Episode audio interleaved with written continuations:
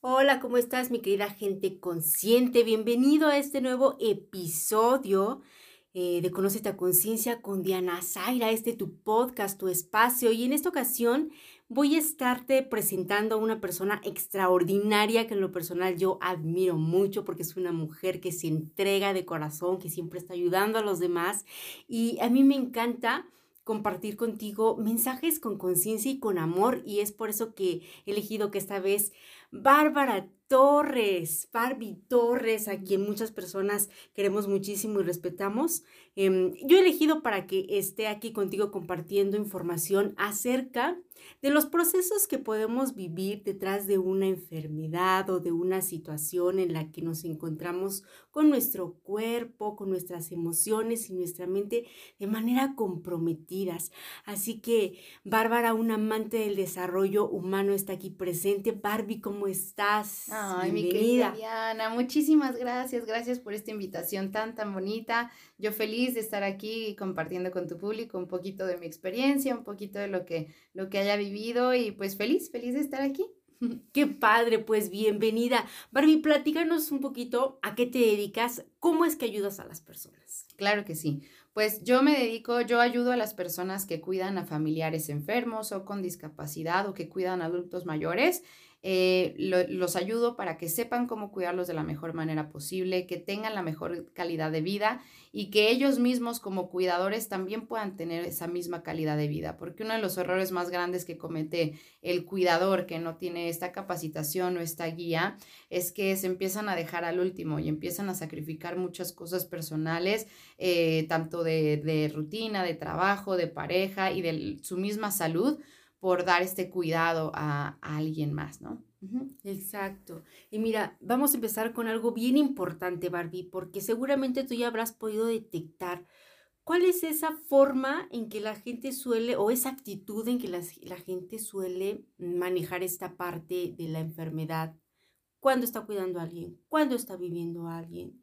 ¿De qué manera has podido tú em, contactar primero con estas personas, qué es lo que haces para llegar a ellas, y después platícanos un poquito qué has detectado en la actitud y en la emoción y pensamiento de estas personas. Wow, ok. ¿Qué hago para llegar a ellas? Pues yo actualmente em, estoy en, en, en, un proyecto digital, entonces la mayoría de las personas que acuden a mí es a través de redes sociales. Em, siempre yo estoy dando talleres y pláticas gratuitas y ahí es donde la mayoría de la gente me conoce y ya después pues algunos entran a los talleres y los conozco mucho más a fondo y demás. Y pues yo comencé con todo este camino por una vivencia personal. Em, yo de profesión soy ingeniera mecánica electricista, luego estudié una maestría en imagen pública, nada que ver. Luego me fui a imagen oncológica, soy consultora en imagen oncológica, que actualmente tengo un proyecto que se llama Bella y Positiva, que es donde apoyamos a mujeres que están en tratamientos oncológicos. Em, tanto para mejorar su calidad de vida al orientarlas de todos los cuidados que deben de tener antes, durante y después de los tratamientos y también para toda la parte de imagen física, para que su semblante, su rostro esté siempre sano, para que se vea natural y para que ellas puedan tener una mejor autoestima y seguridad en sí mismas. Entonces, pues empecé con este camino. Eh, llegué a las redes sociales y me di cuenta que este impacto como consultor en imagen oncológica lo podía llevar a muchas más personas.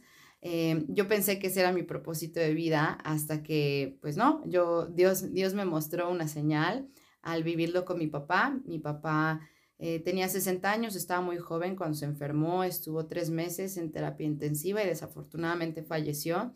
Y yo fui cuidadora de mi papá, fui su cuidadora primaria sin tener absolutamente ninguna capacitación sin estar preparada, sin esperarlo, ¿no? Y me di cuenta a partir de ese momento y hasta el día de hoy que la mayoría de las personas vivimos así, porque a pesar de que de que sabemos, ¿no? Que la, la muerte es lo único seguro que todos tenemos en esta vida y que más del 80% de los casos de las personas que van a fallecer pasan por un proceso de enfermedad o de algún diagnóstico que van a, a, depender tal vez o de necesitar el apoyo de alguien más, como que no lo queremos ver, ¿no? Eh, no tenemos la cultura para hablar sobre temas de muerte, no tenemos la cultura, claro, da miedo, da mucho miedo y por eso como que estamos en constante negación, yo digo, ¿no? Así de, no, no, no, esto no va a pasar, o no, no, no, falta mucho, ay, no, gracias a Dios, mis papás, mira, pues tienen diabetes, tienen hipertensión, tienen no sé qué, pero gracias a Dios van y vienen todavía. Y yo les digo, ¿y por qué no te preparas para cuando ese momento llegue, que tú los vas a tener que apoyar, ¿no? Pero desgraciadamente, la mayoría de los seres humanos, yo siempre lo digo de esta manera, empezamos a buscar en dónde podemos comprar un paraguas ya que estamos bajo la tormenta. A pesar de que te digan y te den el pronóstico del clima y te digan mañana va a llover, mañana va a llover, mañana va a llover, y tú, ah, no pasa nada, hombre, no pasa nada. En lugar de irte a comprar un paraguas para que el día siguiente tengas ese paraguas para protegerte, no lo compras. Ya hasta que estás en plena tormenta, andas buscando dónde, dónde cobijarte, si alguien tiene un paraguas, con qué te tapas, ¿no? Y así lo mismo en las situaciones como la muerte y como la enfermedad. Las personas, a pesar de que lo sabemos, no lo queremos aceptar. O sea, somos conscientes de ello, pero no lo queremos aceptar por miedo. Yo siempre he dicho, es por miedo o por dolor, ¿no? y, y, pues desafortunadamente sí, la mayoría de los cuidadores em, pasan por esto. Y cuando uno no está preparado, yo lo que he notado, lo viví en carne propia y lo he visto con la mayoría de, de mis alumnos, de las personas a las que yo apoyo, Em, no sabemos qué hacer, no sabemos qué decir, no sabemos cómo enfrentar la enfermedad de nuestro familiar, no sabemos cómo manejar nuestras emociones porque esa es otra, ¿no? Venimos de una educación, por lo menos en México, en Latinoamérica, la mayoría de las familias, donde no nada más no te enseñan a manejar tus emociones, sino que te enseñan a reprimirlas, que venimos de, que cuando estás chiquito te dicen ya no llores, o los niños no lloran, o ya cállate, o súbete a tu cuarto, o el chanclazo, o el reglazo, o lo que tú quieras, ¿no? Entonces, de alguna manera nos enseñan a reprimirlas. Y pues cuando vienen todos estos procesos, todo se empieza a juntar. O sea, el proceso de cuidar a un familiar enfermo te pone a prueba muy cañón en todo, en tu salud física, mental, emocional, espiritual, en tu salud social, en tu salud familiar, en tu salud económica, en tu salud, o sea, todo profesional y puede ser un reto muy, muy fuerte y por eso a partir de que yo lo viví y empecé a capacitarme para yo poder ayudarme primero a mí para luego poder ayudar a mi papá, descubrí que, que casi no hay ayuda para los cuidadores allá afuera. Hay mucha ayuda para los pacientes, lo cual me parece maravilloso, pero casi nadie piensa en los cuidadores informales, así se les dice, que somos los familiares, que no tenemos preparación. Y por eso me dedico a lo que me dedico. Qué bonito. Y sí, justamente agarras un nicho bastante, bastante grande, porque por ejemplo, eh, cuando mi mamá, que también ya falleció, eh, ella enfermó, eh, a, a, veces las personas que estábamos alrededor podíamos vivir su dolor y nos preocupábamos, pero como bien lo dices, no tenemos ni la más remota idea de cómo debemos ayudarle, incluso alivianarle su estado anímico. Y a lo mejor en lugar de ayudarle le entorpecemos con nuestras, nuestras ideas o nuestros comentarios. Pero aparte de esto, algo muy importante, y no sé si ha sido un patrón que hayas detectado en las personas, que mm, cuando estamos cuidando, vivimos el proceso con pesadez como si fuese una cruz empezamos a ver todas estas partes de, ay, es que yo tengo que sacrificar mi tiempo y también tengo hijos que atender y todo eso, en lugar de vivirse con conciencia y con amor. ¿Quién nos enseña a vivir ese proceso con conciencia y con amor? Yo creo que nadie. Entonces, dime si tengo o no razón en que la mayoría de las personas lo sufren. Sí, totalmente. Sí, la mayoría de las personas lo sufren, incluso eh, yo me doy cuenta en su manera de expresarse, ¿no? Muchas personas usan la palabra tengo que, ¿no? Pues es que yo tengo que cuidar a mi papá porque pues no hay nadie más y yo tengo que hacerlo porque mis, mis hermanos no ayudan, es que yo tengo que hacerlo que porque bla, bla, bla. Y el tengo que, tú bien lo sabes, es, es lo siento como una obligación, lo siento como que... Carga. Sí, una carga. Entonces es muy pesado y cualquier proceso que, que se siente como una carga, pues se sufre, ¿no? Eh, y si hay alguna que otra persona que elige Elige cuidar desde el corazón, elige cuidar con amor a sus seres queridos, pero también requiere de esta orientación y de este acompañamiento. Entonces, yo creo que en situaciones tan difíciles como enfrentar la enfermedad de un familiar, viene esta parte de estar en el victimismo o estar en el, no me encanta la palabra empoderamiento, pero sí es sentirnos con el poder de, de vencer estos procesos, de saber que que existen personas que nos pueden apoyar, de dejarnos ayudar. Yo con, con mis alumnos siempre manejo un método que le llamamos el método colibrí, que básicamente para cuidar a una persona de la manera correcta tienes que pensar en tres pilares súper importantes. Uno, el bienestar del cuidador y saber y entender que primero vas tú y después van los demás y siempre desafortunadamente nos han enseñado lo contrario, sobre todo igual en la cultura latina, ¿no? Pues es que para ser buena mamá y buena esposa y no sé qué, primero tienes que atender al marido y luego a los hijos y luego si van tus papás y bla, bla, bla, todos, al final tú, si te da tiempo, ¿no? Y ahorita con el tema de, de, cuidar a un familiar pasa exactamente lo mismo. Entonces, entender que uno no puede dar lo que no tiene, definitivamente, y que tienes que empezar a estar bien tú. Yo les digo, son cuatro pasos súper importantes. Uno, déjate ayudar. Dos, cuida de ti integralmente. Tres, aprende a manejar tus emociones. Y cuatro, aprende a manejar, a identificar y manejar tus pérdidas. Porque ese también es otro tema. Mucha gente dice pérdidas y piensa en fallecimiento de una persona, pero no, tenemos, o sea, los cuidadores tenemos una cantidad de pérdidas impresionantes. Perdemos nuestra paz, perdemos nuestra salud, nuestra rutina, nuestro trabajo muchas veces, mm, tiempo de nuestra vida, ¿no? Y no, de la, no del lado del victimismo, simplemente del lado de la realidad, ¿no? Y cuando no lo sabemos, mm, digamos que manejar de la manera correcta, pues se vuelve un proceso bien, bien pesado. Entonces, ese es, ese es el pilar del bienestar del cuidador. Luego viene el bienestar del paciente, que la mayoría de la gente que se acerca a mí va directo por el bienestar del paciente, ¿no? Y yo siempre los freno y les digo, ¿y tú cómo estás? Ah, no, yo bien, pero ayúdame a ayudar a mi paciente. Yo, no, no, no, no, no. Como si ellos no necesitaran ayuda, ¿no? Exacto, exacto, porque también nos tratamos de ser los fuertes y no sabes cuántas veces he escuchado esto de, es que no me pueden ver triste, no me pueden ver llorando, este, me tienen que ver fuerte, y yo soy el pilar de la familia y la roca y la madre. Y yo, no, no porque seas la roca de tu paciente significa que vas a endurecer tu corazón y vas a hacer como que no te pasa nada a ti. Necesitas tú estar bien primero para después poder ayudar a otra persona a estar bien, ¿no? Entonces, bueno, viene el bienestar del cuidador, que ahí hablamos de también la parte integral. No nada más es cuidar su salud física, sino también en la parte de salud emocional, mental y espiritual, que son súper importantes. Y sobre todo la parte de la contención. La contención emocional es, yo creo que lo básico, porque cuántas veces no hemos visto que un paciente con una actitud positiva, actitud ganadora, que, que sí se siente apoyado, valorado, comprendido, escuchado y demás, sale adelante muchísimo más rápido que los demás, ¿no? O si es un paciente en etapa terminal, por lo menos tiene una muchísimo mejor calidad de vida que los que no que los que emocionalmente están en el piso, están en depresión, están, o sea, están mal anímicamente y esas personas o no se recuperan o incluso hace ratito me ayudabas tú con una ponencia para, para la campaña de Hope Givers y, y hablaba sobre, sobre el tema emocional, ¿no? De la raíz de las enfermedades viene de ahí. Entonces, imagínate, si ya estoy enfermo porque traigo un tema emocional que, que no he comprendido y se somatizó en una enfermedad, pues si durante la enfermedad también estoy mal anímicamente, emocionalmente, pues peor tantito, no nada más no me voy a recuperar, sino que lo voy a empeorar. Entonces, esa parte a mí se me hace súper clave. Bueno, cuidados básicos de enfermería en casa, pues también. Y luego el pilar número tres para mí es el bienestar del, del entorno y el bienestar de la familia porque, ah, cómo afecta el medio ambiente, de verdad, y lo he visto mil veces. O sea, en una familia donde estamos unidos, donde respetamos, donde, donde apoyamos, donde sabemos comunicarnos asertivamente, es una familia unida.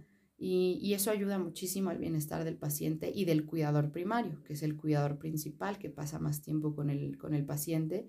Y al contrario, cuando la familia está mal, el paciente se echa toda la carga y toda la responsabilidad y toda la culpa y ahí vienen otra vez los temas emocionales. No, se vuelve todo un ciclo. Entonces, pues eso es, eso es lo que hacemos. Qué interesante, Barbie. Y con respecto a esto último que dices, fíjate cómo una idea se puede contagiar.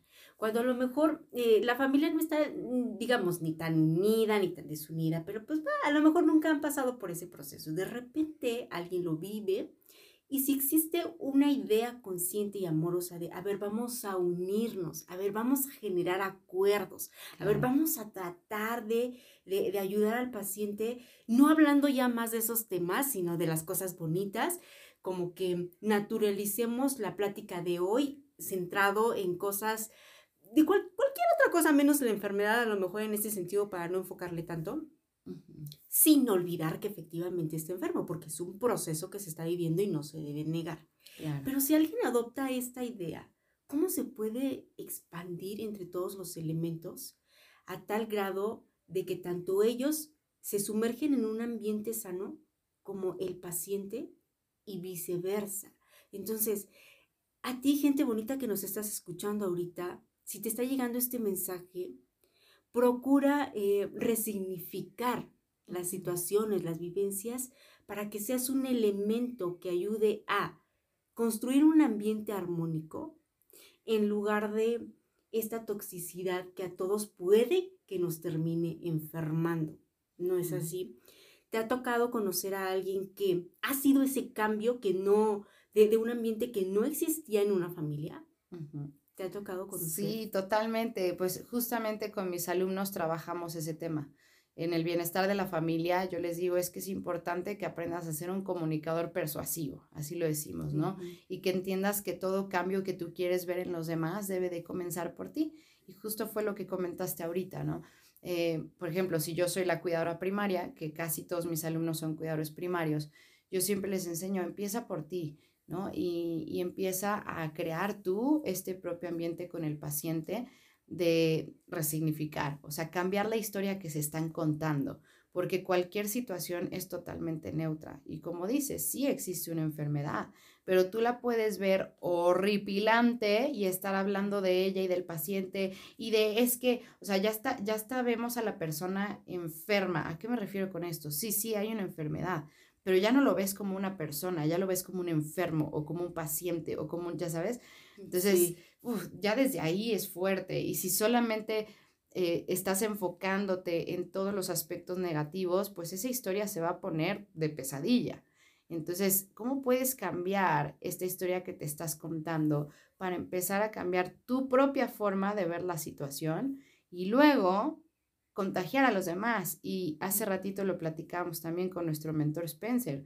O sea, nosotros no podemos cambiar el punto de vista de otras personas tratando de ser los maestros y, de, y tratar de explicarles el por qué y demás, sino con nuestro propio ejemplo. Entonces, si, si los que nos están escuchando son, son cuidadores de algún paciente, que empiecen por ellos mismos, que empiecen a cambiar la historia que se están contando. Yo lo viví mucho con mi papá cuando yo empecé a capacitarme y empecé a cambiar esta historia, empecé a fijarme en todo lo positivo, en todo lo positivo. Así todos los días le hacían estudios de laboratorio y tal vez habían cinco cosas que salían mal, pero una que se había recuperado y en esa me enfocaba wow, papá, qué increíble, la creatinina se este, bajó y no sé qué, y wow, y tu riñón y la madre. Entonces como que se ponía contento así de, ah, no lo había pensado, ¿no?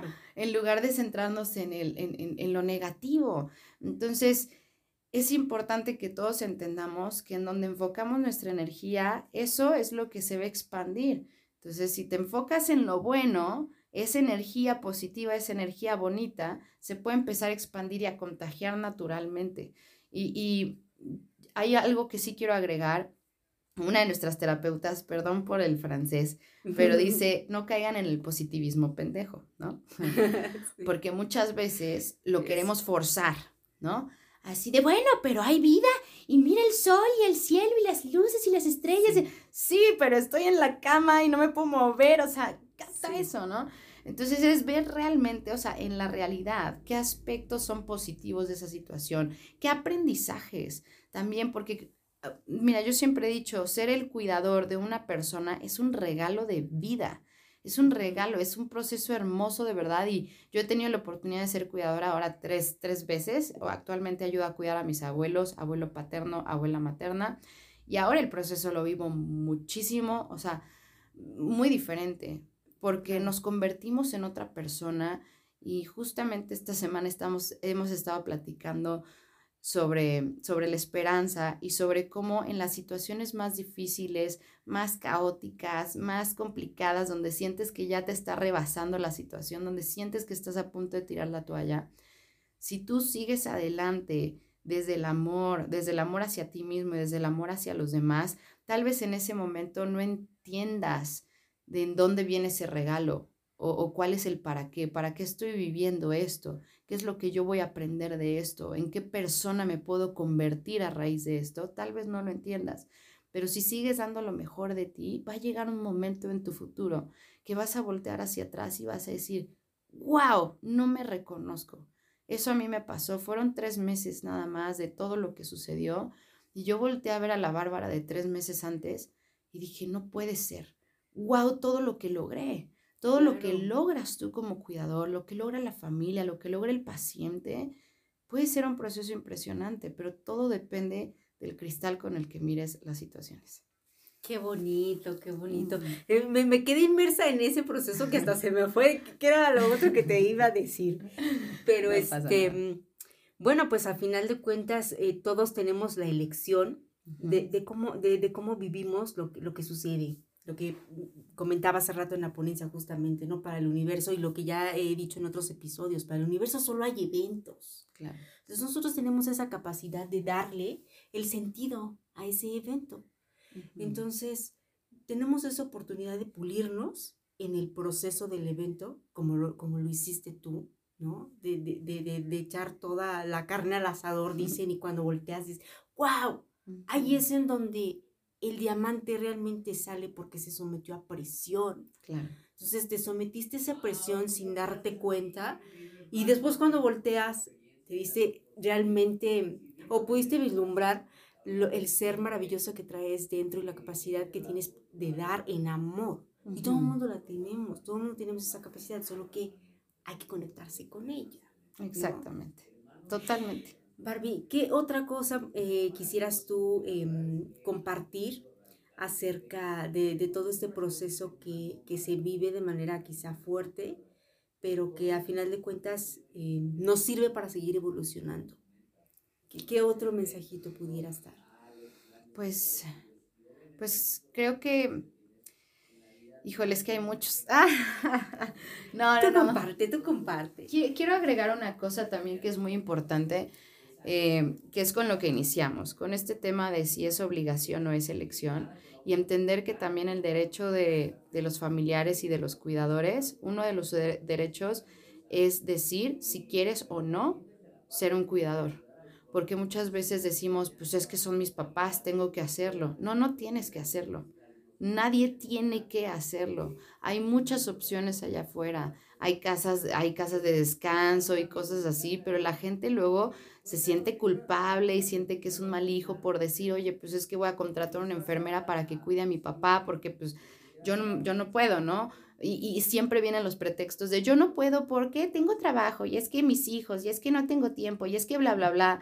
Pero realmente esos son pretextos que esconden tus emociones, que esconden tus miedos, que esconden tus dolores, porque la mayoría de los cuidadores que dicen que no pueden es por miedo, por dolor, es por miedo a equivocarse, a fallarles, a que hagan algo mal y que algo salga mal, a no poder con eso, que es una carga muy fuerte, o al dolor Muchas veces el dolor de ver a nuestros familiares en una situación tan difícil. Yo me acuerdo con mi papá, yo, eh, híjole, yo me acostumbré rapidísimo a verlo.